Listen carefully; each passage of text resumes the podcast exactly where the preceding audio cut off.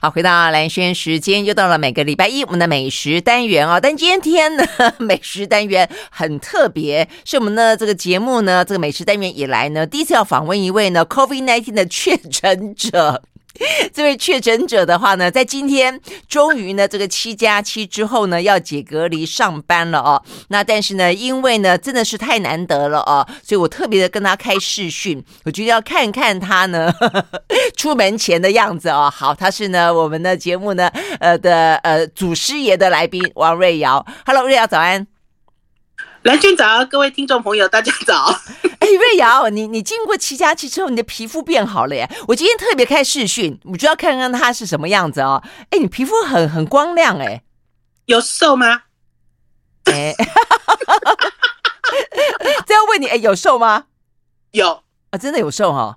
哎，所以很多人说在家其实基本上会吃不好、睡不好、穿不好，是这样子嘛？哈，好像有哎。瘦是因为喝了清冠一号拉肚子哦，啊，你那么明显啊，你真的是人家说清冠一号偏寒会拉肚子，嗯、你真的这样子啊？嗯，没错，没喝必拉啊，真的啊，哦，这样子，哎，OK，好，那所以 会有瘦身的效果，还有就是胃口也会不好，哦，是这样子哈，哎，好了，因为因为我们现在这个视讯的话呢。不好意思，因为就是就是画面会放的比较大，所以我并没有那么明显的感受到瑞瑶变瘦。不，你这样讲，我觉得好像应该是有的啦。嗯，有有有，下巴有变尖。嗯，哎，好，那我我问你哦，你这个确诊到底目前的，就是过去这这十四天的感觉怎么样？哦，好啊，我先跟听众朋友报告一下啦，因为我应该算是中广第一个确诊的主持人吧？真的有，所以我们一开始有跟大家分享你如何的经过了十二个小时，呃，九个小时排队，三个小时进去做 PCR，然后顺便验血啊、X 光等等，然后呢折腾了半天才最后确定嘛，哈，对不对？对，对，嗯、没错。然后呢，呃，PCR 确定了之后，其实没有确定的时候就赶快回家啊。我那天其实在医院外面呢，好惨哦，因为呢那天是礼拜天母亲节，然后呢，呃，我发现我们家附近有一个医院能够做 PCR，我就赶快冲去了。嗯，呃，在我前面排了大概三十几个人，可是我等了九个小时，因为他是在急诊，就一边做急诊，他有优先顺位嘛，对不对？对啊，对啊。然后等等到等了九个小时之后进去，还花了三个多小时。我觉得快要崩溃了，因为呢，我那天穿了一件裙子，又被蚊子咬，又没有东西吃，又不敢吃东西，也不敢上厕所，也不敢逃走。对耶，我觉得不敢上厕所这件事情也是很麻烦，不能够叫别人帮你排哈，不能够把你哥哥找来。不是啦，因为他的厕所都是那种好像在那个游乐区的那种哦，流动厕所那一种型的，你不敢上，嗯。因为一进去拉开来，他要爬楼梯，然后又黑黑的，然后又要蹲下去，你知道身体的状况没有那么好。然后最惨的是我穿裙子还被蚊子咬得乱七八糟。然后所以之后我就建议大家，如果要去做 PCR，自己要带一张椅子，嗯，很重要，要带板凳去。对呀、啊，对呀、啊，事实上是，我觉得，而且就是礼拜天了，我也觉得说，尽量的礼拜天，我相信一定人手更少。就是说，急诊室本来就已经很挤了，然后人手就很少了，礼拜天排班的医护人员一定更少。那所以像瑞瑶那样的一个状况，就变成排的更久。然后呢，其实我觉得瑞瑶已经算是呃，我们这种年纪应该算身强体壮了，否则的话，你说一般的老人家，他说小朋友排九个小时，哎。他们其实有对老人家跟那个小孩子有优先，哦，我有看有优先，OK OK，对，嗯，然后他还会先出来问，就是如果有的人状况可能比较严重，他会先让他进去。哦，那还不错，哦，那还不错，因为因为嗯，因为你排急诊本来就要有这样子的观念，就是他们聊就有优先顺位，你自己决定要去排急诊，你就要乖乖在外面等，这个本来就是。嗯，这个我我也觉得哎，因为其实，在急诊的所谓的呃伤检很重要，就是你要去分哪些是比较急的，就是去挂急诊里面谁是更急的，谁是更重要的，对不对？哈，OK。啊，即使这样也九小时了，嗯，嗯 真的真的是很折磨人啦，嗯，但是你说你做完 PCR 以后还不错的是折腾了十二个小时回到家，半个小时就收到了 PCR 的检测，哎、嗯，你这算快的哎，我这算很快啊，嗯、因为我觉得有可能是因为他看我有重大伤残啊，因为我把甲状腺摘掉了，我是属于大。哦然后他有帮我多做了一些检查，因为我之后因为之后保师傅确诊了嘛，保师傅，我那天晚上他帮我抽血，做了心电图，还照了 X 光。嗯，这样子，OK。嗯，我在想他们大概会按照那个就是轻重缓急来增加检查的项目。嗯哼，嗯哼，院里待了大概三个三个半小时。OK，好，所以就就你来看的话，你算是就年龄来算不算高危险群？但是你就刚刚开过刀没几年来看，你算是重大伤残。那所以、啊、我少了一个器官啊。对对对，少了一个甲状腺。好，那所以你你的呃症状有很明显吗？好，我要稍微讲一下症状啊，因为我在在染疫之前，很多人都讲说喉咙像刀割一样，对。对不对？嗯，刀割，我喉咙都没有痛过，是哈、哦。嗯，老现在嗓 嗓子。爽饭吃，爽饭吃没有。然后我的症状就是，我的症状很简单，我的症状就是，呃，忽然之间有很多鼻水，鼻水哦，哈，嗯、而且鼻水呢是你这样子坐在椅子上，它自己会流下来的那一种，然后你晚上睡觉轻很轻很稀的那一种，共共劳。嗯，然后你躺在床上，忽然之间就鼻塞了，就整个就鼻塞了。我那时候就发现不太对，然后咳嗽只有咳一点点。那所以呢，早上起来的时候就赶快做快筛，快筛就是阳了。可是喉咙完全不痛，嗯，喉咙完全没有感觉，嗯。然后不过倒是在风站了九个小时之后，我觉得我应该又感冒了。OK。所以你觉得你接下来的症状是有夹杂着感冒的症状？对，我觉得好像有。不过我在这里要稍微提示一下，那你有发烧吗？发烧，我我自己有监测我的体温，就是一直到三七五，然后到了医院之后量就是三十八，因为站了九个小时，再量就是三十八度了。哎，那所以你这样整个七加七的过程当中，你就是流鼻水啊，其他症状都没有？呃，还有咳嗽。哦，咳嗽。然后，呃，身体的体温是高高低低。哦，OK。对，我在这里啊，要跟兰轩讲啊，也要跟听众朋友提示啦。我觉得新冠哦是一个很难缠的小鬼，哈，嗯，因为呢，按照我染疫之后呢，我发现我一三五状况很好，二四六状况很差。怎么会这样？兰萱，你记不记得你本来要跟我连线啊？有一天你要跟我连线，然后我早上起来，我整个头都胀了，然后都一直咳嗽。嗯，一直咳，然后明明前一天就是风和日丽，怎么隔一天你知道变成乌云罩顶？它会一直纠缠，就是时好时坏，时好时坏。体温的表现也是这样，嗯嗯，高高低低，高高低低，嗯，OK。所以也有人在讲说，所以包括接下来，当你这个呃隔离的时间差不多了以后，假设七加七，其实接下来你去重新快筛的时候，它也是阴阴阳阳，阴阴阳阳。对，很奇怪哈、嗯。而且我觉得，因为身体你有感觉啊，就像呃，有人问我说，得了新冠之后身体有没有改变？我要跟大家报的是，会觉得很容易疲惫。嗯，我昨天呃呃，不是昨天，上个礼拜了。我上个礼拜呃礼拜四，宝师傅呃七天做满了之后，他就一直吵着要出去，哈，因为他他都没。有耐性，因为是七加七，然后就开始自主管理的时候，对，他就吵着要出去，然后我们就一起去菜市场逛了一个小时，回来就很累很累。嗯，一个小时哦，还是说我们关起来关了十几天都没有走路，活动，有可能。你没有说在家里面看那个跟那个刘畊宏跳毽子舞哦？有有。很累，那个脚好酸哎呦！可是那样就是因为在家没运动，所以才要练啊。我们有我们有那个体状况好的时候，有起来这样跳一跳，跳一跳。对啊，然后还有就是我养成了下午要午睡的习惯，因为不睡身体受不了。真的哈，头空空，就头变空空的这样。啊，你脑雾？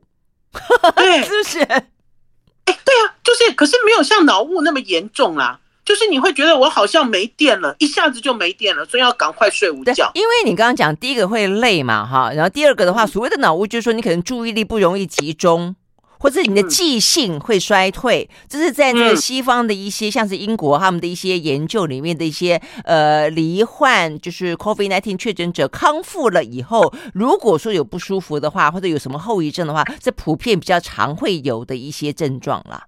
对呀。也是人家讲的长冠，很担心有长新冠的症状。哦，对呀，长新冠，所以你目前就是有点累，对，然后头昏昏，对。就你如果累的话，就头昏昏；或平常的话，其实状况其实都像以前正常一样。他就很担心会体力不济，不过我觉得这应该慢慢可以养得回来啦。嗯，慢慢养。对，我也觉得应该是慢慢养哈。哎，那所以你说你是呃，所以你的拉肚子的症状是吃清冠一号的关系哈？对，可是我有的人会认为喝了清冠一号拉肚子好像不是很好，可是我自己觉得还 OK。我觉得拉肚子也可以把病毒拉掉啊，就清清肠胃就是了。哎，那你有吃别的药吗？呃，哦，我这个我倒是觉得很好玩，因为我去的时候我去挂了急诊，他给我感冒药。嗯，对呀。我一直都是吃感冒药，保师傅也是，然后是五天的药，然后呢，因为五天的药吃完之后，老实讲，第五天的状况，第六天就没有很好啊。我刚才不是有讲一三五二四，然后就变得有紧张，然后所以我们就自己又吃了退烧药，嗯，退我们有追加，我们自己追加的，因为体温是高高低低，并不稳定，嗯嗯。了解，OK，好。不过事实上，如果一般是轻症的话，呃，医生确实都是只有给感冒药哦。感冒药里面就是跟喉咙有关、嗯、跟鼻水有关、有退烧有关，主要是这三种。嗯、那还有抗组织胺。哎，对对对对对，OK，好，嗯。嗯，OK，好，那我们先休息了，再回来啊。呃，我们今天呢访问了一个确诊者，他是呢我们电台的主持人王瑞瑶。好，所以呢这个过程当中有哪些还是值得注意的？另外的话呢，他难得哦，这个两个人在家呢关在一起啊，然后另外的他的另外一半呢是一个厨艺非常厉害的宝师傅哦。所以呢这个居家隔离期间有吃好吃的吗？怎么样料理呢？我们休息一会儿再回来继续聊。I like 好，回到蓝轩时间，继续和线上啊邀请到的呢王瑞瑶来聊天啊。好，瑞瑶的话呢，当然是我们的美食单元啊，这个非常棒的来宾。但是因为他确诊在家啊，所以呢，我想着也就是趁这个机会来跟大家呃，请他分享一下啊，这个确诊的一些心得，还有呢，因此需要特别注意的事情啦啊。好，那所以呢，刚才讲到的呃，你你觉得有什么特别值得注意的吗？比方说在家，或者是说就确诊之后跟确诊。之前，我是想要跟听众朋友先提示一下啦，因为有好多人都说想要故意染疫啦，这点呢，我觉得万万不可行啊，因为呢，不知道后遗症是什么。OK，就像我自己都觉得我是健康宝宝，然后老师傅也是健康宝宝，然后呢，可是呢，老实讲，我们现在虽然呢都已经我已经七加七结束了吧，老师傅还剩三天，可是我们都觉得体力大不如前。嗯，我刚才在跟瑞瑶开玩笑说，我觉得他讲话声音变温柔了。对呀，对不对？然后他好像有一点中气，就等于是对，有点中气不太足的感觉哈。嗯，然后声音有一点雾雾的，对不对？对，雾雾的这样感觉。虽然没有鼻塞，可是一直好像都有一个什么痰，不知道在深处的这个地方一直都徘徊不去，是有点鼻音的感觉，嗯。嗯，我觉得大家还是不要认为说要主动染疫啦，然后还是要把这个自身的安全做好。然后还有一个要提示给大家啦，因为我有看到那个电视新闻有在报，可是我觉得是蛮恐怖的。他说啊，有的人哦都觉得走在路上就会被染疫。好，我看到有人很紧张，紧张到紧张到这样子的一个状况。哦，那也太紧张了。嗯嗯，可是我觉得没有。不会走在路上，如果你口罩戴好，不要一直讲话乱七八糟打喷嚏，你知道故意对着别人都不会。嗯，可是有一件事情，因为有人问我，一直有人问我说我是怎么染疫的。对对，就是我其实就是去试菜。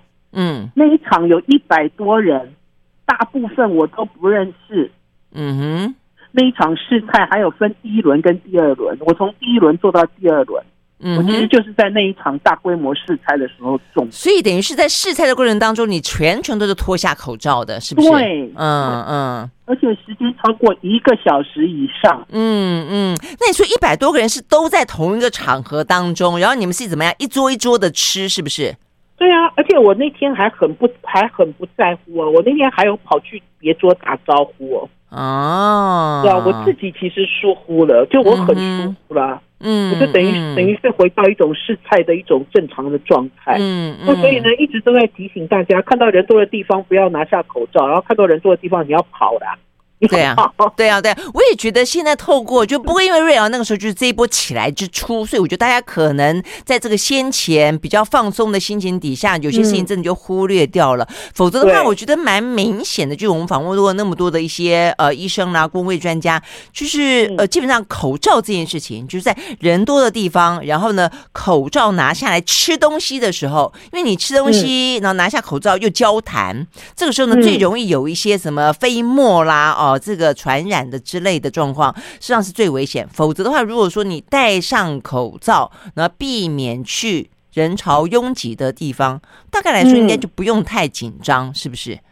对啊，而且那天很惨哦。那天我们其实试完菜的隔天，就收到这个餐厅给我们的通知，他就说他们餐厅里面有服务生还是有厨师确诊了。嗯嗯，所以你们最主要是因为他们餐厅里面有人确诊的关系。对啊，我们那个时候想说，嗯、哎呀，该死！我们那天在餐厅里还待那么长的时间啊，果然就中了。对啊，哎，可是我还记得那一天瑞瑶跟我说的时候，瑞瑶中了，所以我们马上第一个反应就问，哎，那宝师傅中了吗？哎，结果那个时候竟然宝师傅没中，没有。对啊，每一个人的免疫免疫系统，就每一个人的免疫力是不一样。可是宝师傅之后的确是被我传染的啦，因为他是三天之后。嗯嗯，他才确诊，所以显然的，虽然在同一个场合里面，但宝师傅并没有被餐厅里面的人传染，他是回到家以后被你传染，被我传染了。还有宝师傅那天没有没有跑去打招呼啦，因为我那天看到几个米其林名厨，OK，还看到了饭店的总经理。啊，你知道我的个性，我就跑出去，你知道跟人家打招呼，这样，嗯嗯，打打招呼，讲两句话。我觉得这也是我自己很不应该的地方，一直一直都在提醒别人，结果自己遇到了状况，自己还像花蝴蝶翩翩飞舞，活该。但是这里真的是个经验教训，这个活该也付出了一些代价就是了。哎，那当那你不去回过头问一下，那一天试菜的呃确诊的人有很多吗？蛮多的，是吗？哈，对不对？否则不可能只有你一个人中标啊。那天连主厨啊、公关啊，还有被邀请的贵宾啊，好多人都中，所以真的不能够掉以轻心就是了啦，哈。对，是一场惨剧。然后呢，还有就是待在家里的时候，本来前三天我是生病的，宝师傅是没有生病的嘛。嗯。因为前几天症状都很严重，那所以呢，那几天宝师傅呢都很乖，就在家里煮饭给我吃。然后等到后三天我稍微好一点，他开始染疫了，确诊了之后，就是我在煮饭。因为我们都不会离开我们家，哦，对，哎，可是你这样子好，所以就就来了哦。所以当你们这样子开始染疫的时候，那你们怎么样开始准备你们家的这个居家作战？就是你们家本来东西就很多，对不对？是因为这样关系吗？还是没有出去采买？还是有人送东西来？哎，不能出去采买。来，这这一点就是很麻烦的，对啊，因为我们两个人前后都确诊了嘛。对，即使今天我确诊了，宝师傅没有确诊，他也要三加四啊。是跟着我一起，一开始我们就不能离开家。听众朋友，你们一定不能离开家了。即使你今天现在已经重新测，你已经是阴了，前几天还是要很小心、啊。哎，宝师傅测了好多次，哎，他都、嗯、都很谨慎，你知道，一定要完全测到那个完全是阴，我们才要出门。对、啊，然后呢，啊、所以呢，才、嗯、会发现远亲真不如近邻啊。我这个听起来很重要啊。对，我们有很好的邻居，这个很好的邻居呢，他会帮我们，这是老师傅的学生，刚好就住在我们家隔壁隔壁栋。然后呢，他定时会来给我们买青菜，因为呢，大家会发现冰箱里的东西当然很多，每一个人的冰箱的冷冻库啊，还是冷藏柜东西都很多。可是你们家最少的东西就是蔬菜，对，男生对不对？生鲜的东西，嗯。蔬菜水果哈，通常这个都是最少的。嗯，然后还有就是因为我们呃会去医院定期去领慢签，本来在这个时间觉得自己好像可以去医院领，结果发现是在自主管理的时候，你也不能去医院，对啊，不能领啊，就是啊，都不行哦，都不可以。那所以也是这个呃，等于是我们这个净零帮我们跑腿，就是你一定要有一个人帮你跑腿，而且要好到让他跑腿不会不好意思，对，对不对？然后还有就是你在喝清罐，清罐一包根本就不够。有的清罐一包只有十，就十小包，一盒只有十小包，对，十小包，要喝五天。哎，那你们这个清罐是怎么样？是自己去买吗？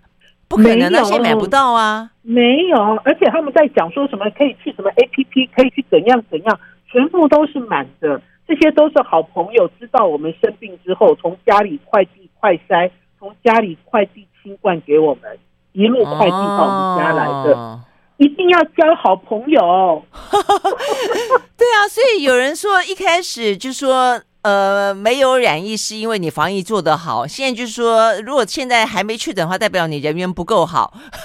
但是我觉得这个顺口溜可能还不够，就是说，你就算染疫，你人缘好，还要好到说他可以帮你送东西、拿药，还要准备清冠。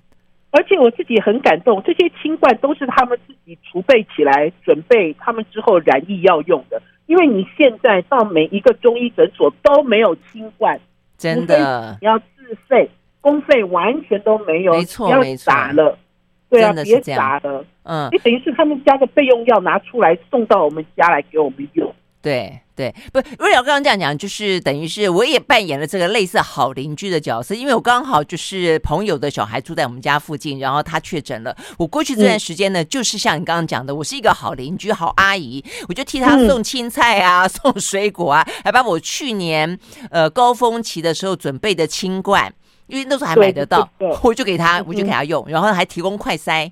对啊，所以我同学就非常感谢我，呃，对，我觉得这很重要哎，哦。还有就是因为呢，我们染疫了之后呢，宝师傅一开始没有染疫，他是三加四嘛，对不对？嗯，对。然后呢，第一天呢，宝师傅就收到了两三个快筛试剂。嗯。然后呢，我是要、嗯、我我我是要解隔离的前两天，我收到我的防疫包，我的防疫包里没有快筛试剂。如果没有有人支应的话，哈，你根本没有办法测自己是阴还是阳啊。所以你在解隔离时间到了两天前才收到，那怎么会没有快筛剂呢？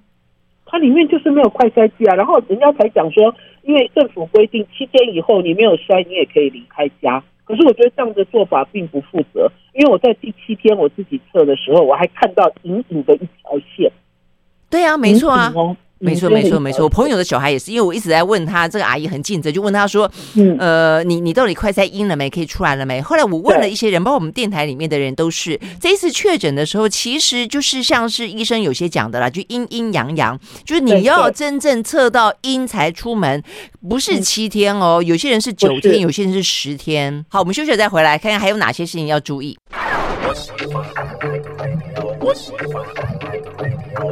好，回到蓝轩时间，继续和线上邀请到的王瑞瑶来聊啊。这一次呢，他确诊呢，还包括宝师傅也确诊，先后确诊之后呢，一个美食家，一个呢这个大厨，到底在家呢怎么样度过他们的 确诊跟居家隔离的十四天啊？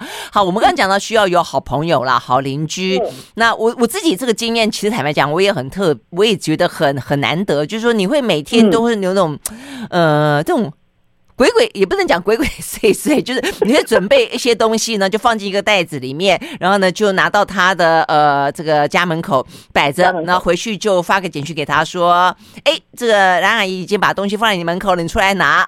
之类的，然后就呃，然后他就过了一下，他就再拍一个照片给我看，说哦，我拿到了什么什么什么，那种感觉真的是好好特别哦，真的是，嗯，我们那个好朋友来送东西的时候，我们都跟他讲说，你东西放了，快跑。快跑！哦，我是没有到快，我本来还想说，你要不要打开门让我看一下你一眼，我觉得这样我比较放心嘛啊。他还跟我说，啊，你不用不用不用。对，他说这样子不好，不这样不好。那我我们回家做视讯好了。所以我们两个人在他刚刚染疫的头两天，我们还蛮常视讯的。因为嗯，突然之间觉得好像有这个呃责任的要好好的替同学照顾他的感觉，所以就要看到他的脸，我才比较安心。就像是我刚才一直说，我要看到你的脸。对 对对，我就觉得这样子会觉得比较放心，真的，嗯，因为总是要看一眼，就觉得这个人是不是好好的，对呀，对呀，严重啊。那可是的确在新冠的时候，就就比如说染疫这件事情啊，或许大家会觉得说，呃，现在即将要迈入高峰期，嗯，好像应该啊，全台湾应该至少有一半的人会染疫。差不多对不对？一半太可怕了啦！不过当然加黑数，预估是四十啦。我记得那个预估是四十。好啦，我我们指挥中心说是百分之十五到二十啦。呃，但是但是你就欧美国家来看，欧洲到最后如果算是已经到一个某个程度的段落去结算，它的公开公开的数字是百分之三十啦。但是后来的话呢，他们说真正的黑数加进来是八成染疫啦。应该是不止啦，因为我觉得有很多人哦，身边就有朋友染疫都不敢讲哎、欸。我觉得大家的心理压力蛮大的。还有就是，如果大家觉得自己有软疫，然后不想要做什么做什么，自己就要把自己关好了。可是因为我觉得关好的前提还是你还是要有快筛试剂嘛，你还是要有感冒药嘛。因为很多人认为他是轻症，自己把自己管理好，身体就过了一段时间，身体就会好。可是我觉得都还是要有一些条件要指引，才有办法做到。对，我觉得不论怎么样啦，啊、嗯，我觉得当然你又听到那种什么要不要通报的这件事情，但总而言之，你一定得要让自己居家隔离。对，对我真的觉得这件事情一定要做到七天。嗯，呃、觉得该做的防疫，我觉得这是为自己也为别人，不能那那么没有公德心呐，对不对？还跑来跑去，然后还有也不要奢望什么防疫包啦。嗯、我那天其实收到防疫箱的时候，我一开始我还蛮开心。然后打开了之后呢，嗯，我觉得其实应该讲说，我该收到的是台北市最后一批，他不是有采购十万十万箱吗？最后最后一箱，因为保师傅都没有收到了。你看我们才差三天哦，我有他没有？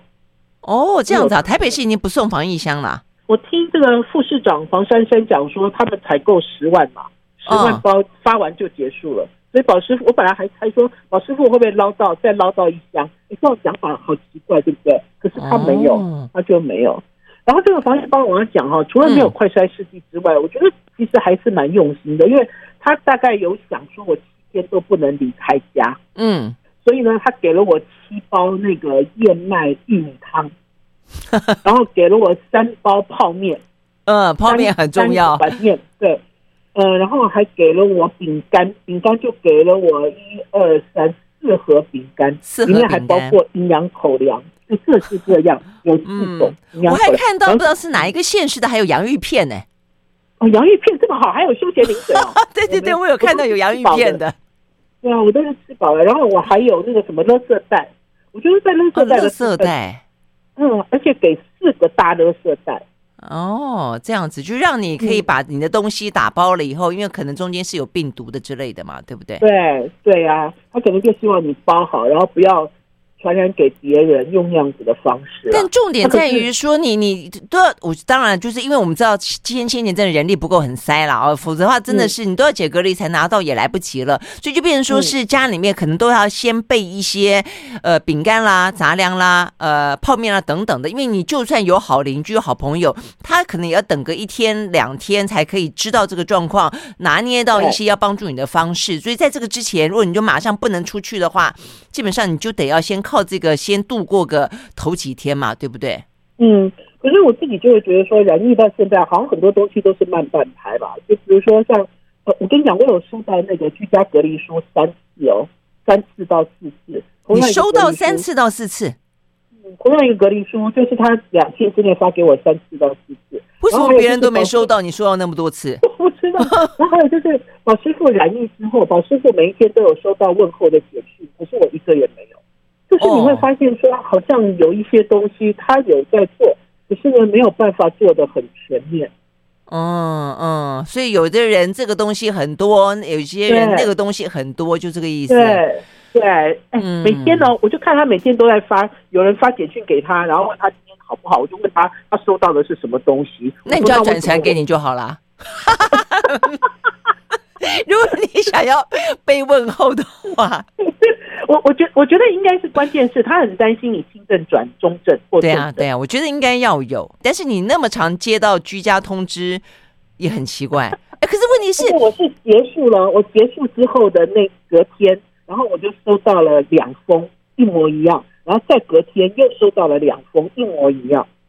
居隔通知书，我结束了之后才收到，结束之后才收到，对啊，所以你的结束前两天收到防疫包，结束后收到居家通知单。我说有一点，我就说有一点那个，哎，我们刚才联系那个那个，嗯，哎，你你有你有那个投保单吗？你这样收那么多张，你可以多申请几张？哎，不是，我去年有保，我今年没有续保啊。哦，那你就没了。而且而且我今年啊，本来有人提醒我，叫我赶快去续保，我还问了我的这个寿险顾问，我的寿险顾问他回我一句话，他回说：“你有缺这五万十万吗？”我那时候就想说奇怪，他为什么会这样回我？然后我才发现，原来那个时候其实这个防疫保单已经出大乱。对啊，对啊，对啊，很多人就开始要下架了嘛。因为大家都在抢。就是我等于是我要续保的时候，他这个态度就是不想让我续，对不对？他对我反问我说：“诶，你有缺这五万十万吗？”我就是稍微犹豫了一下，我就没有再追加。哦，否则应该是缺啊，缺啊，你缺就可以，现在就可以领了。好，开玩笑的。OK，好，我们休息了再回来。那好，最后一段了，我们要一定要问问你们到底吃什么，吃的好吗？马上回来。I like 回到蓝轩时间，继续和线上啊这个邀请到的确诊者王瑞瑶啊来聊天。好，是最后一段啊，呃，但我觉得非常重要，这个第一手的消息让瑞瑶提醒大家了，然后再来最后一段还是要问问大家，我问问你啊，就到底你跟宝师傅两个人在这个居隔期间吃了什么啊？这个推荐大家怎么样做，可以让大家至少在居隔期间不要太无聊，然后呢，自己觉得呢自己过得还算是。可以啊，甚至有一点点小小的小确幸也不错。其实蛮好玩的，因为呢，呃，确诊应该是假如说确诊的那段时间，刚刚好在那段时间，宝师傅烧了一些常备菜在家里，所以我们家里有咖喱牛腩、牛筋，然后呢，我们家还有那个梅干菜烧碎肉，因为我们很喜欢吃梅干菜，拌饭用。然后呢，因为呢。对啊，你们很好笑。然后呢，可是呢，一开始的时候我不是身体很不舒服嘛，然后呢，所以宝师傅呢就会在家里，因为这些常备菜都是主菜，然后我们就会追加青菜，然后这样吃东西一点也不难。然后还有这段时间陆陆续续收到粽子，哦，有道理。呃，我觉得粽子是最方便的哦，对不对？对啊，嗯。然后还有就是前一阵子，听众朋友也知道，前一阵子因为新冠的关系，全台湾有一个东西卖的非常好。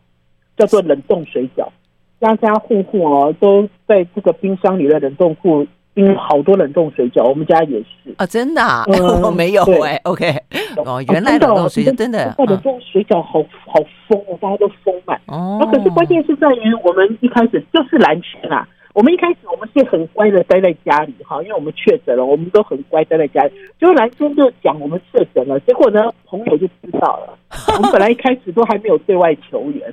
然后就有朋友呢，就来认领我们的三餐。哦，那你要感谢我啊！就等于是讲出来之后，就好多人呢就开始就在我本来那天呢在家里的时候，我说奇怪，为什么我的 line 跟我的这个 messenger 就有一些人就一直跑出来问候，然后又有一些人跑出来问候说，哎，你缺不缺清冠？你缺不缺快餐？OK。